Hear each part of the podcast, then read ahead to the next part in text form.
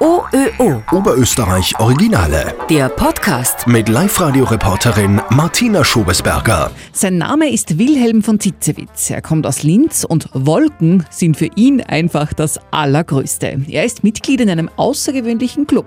Ja, ich gehöre einer Gemeinschaft an, genannt Cloud Appreciation Society, was man als Gesellschaft der Wolkenfreunde oder Gesellschaft der Wolkenwertschätzer bezeichnen könnte.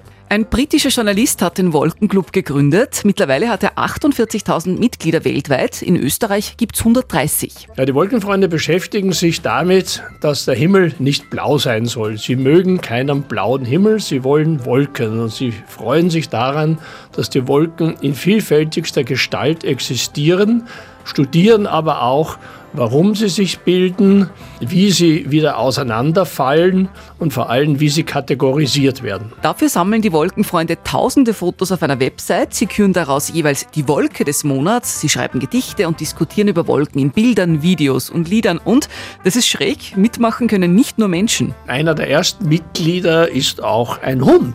Der Besitzer hat ihn angemeldet und hat gesagt, dieser mein Hund liegt immer herum und schaut in die Wolken. Und da man ja Engländer bekanntlich skurrilen Humor haben, ist er als Mitglied aufgenommen worden.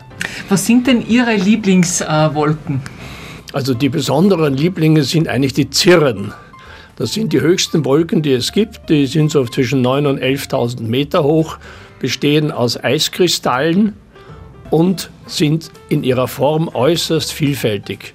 Das können zerrissene Schleier sein, die können Haken aufweisen, die können wellenförmige Strukturen haben. Und das liegt insbesondere an den Höhenwinden und die hohen Winde sind meistens sehr, sehr stark und deswegen werden damit eigentlich die interessantesten Wolken erzeugt. Das heißt, es sind so, so Wolkenfetzen, ganz um so Schleier. Ja, das sind Wolkenschleierartige, äh, dick und dünn, äh, auch in ihren Einzelformaten äh, Wolkengebilde, eben aus diesen Eisnadeln. Und äh, sie ändern sich unglaublich schnell. Und wenn man nach oben schaut und sieht solche Zirren, kann man eigentlich schon sehr viel über die Wetterlage sagen, vor allem über die, die kommt. Welche kommt?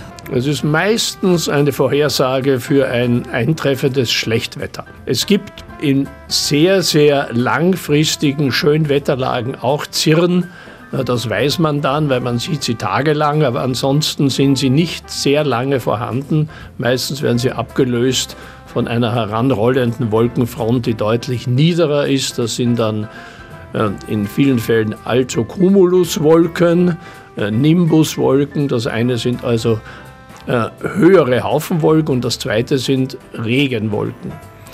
Von denen gibt es mehrere Unterarten, aber da will man nicht auf die Einzelheiten eingehen.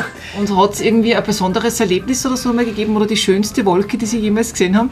Also die schönsten Wolken, die ich kenne, weil sie selten sind, sind äh, die Wolken, die aussehen wie UFOs.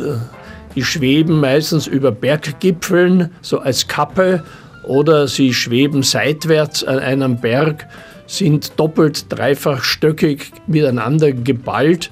Und das ist das, wo die Leute sagen, oh Gott, das UFO kommt. Äh, es ist aber nur eine Wolke, die sich meistens bei Föhn bildet. Mhm. Und Sie haben eine Riesenfreude dabei, das einfach zu beobachten, oder? Ja, ich halte schon manchmal das Auto an und hole die Kamera heraus und fotografiere. OÖO. Oberösterreich Originale.